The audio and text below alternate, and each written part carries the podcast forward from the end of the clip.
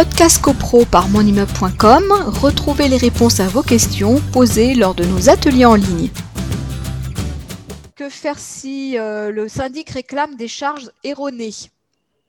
Alors, les charges erronées, euh, Voilà. faut s'entendre sur les charges erronées.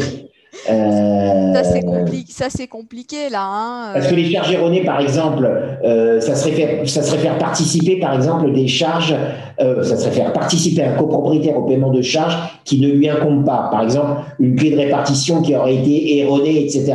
Si c'est ça, alors il faut contester les charges et il faut peut-être prendre euh, l'initiative, c'est-à-dire que vous recevez votre relevé de charges et si vous voyez qu'on vous a appliqué des charges escalier A alors que vous êtes dans l'escalier B, etc., il faut tout de suite le manifester au syndic. Et puis à ce moment-là, euh, si le syndic ne veut rien entendre, c'est peut-être à vous de prendre l'initiative d'être exonéré du paiement de ces charges. Parce que le problème, c'est que quand vous êtes assigné en procédure de recouvrement de charges, ça peut aider à euh, voir le jour de, gens qui vous disent, qui disent au magistrat, ah oui, mais ces charges, j'en suis pas redevable. Et le tribunal qui dit, oui, mais moi, je suis le juge du recouvrement, euh, il aurait peut-être fallu euh, vous activer un petit peu autrement. Donc, euh, euh, si, Frédéric, est-ce que c'est comme pour les impôts?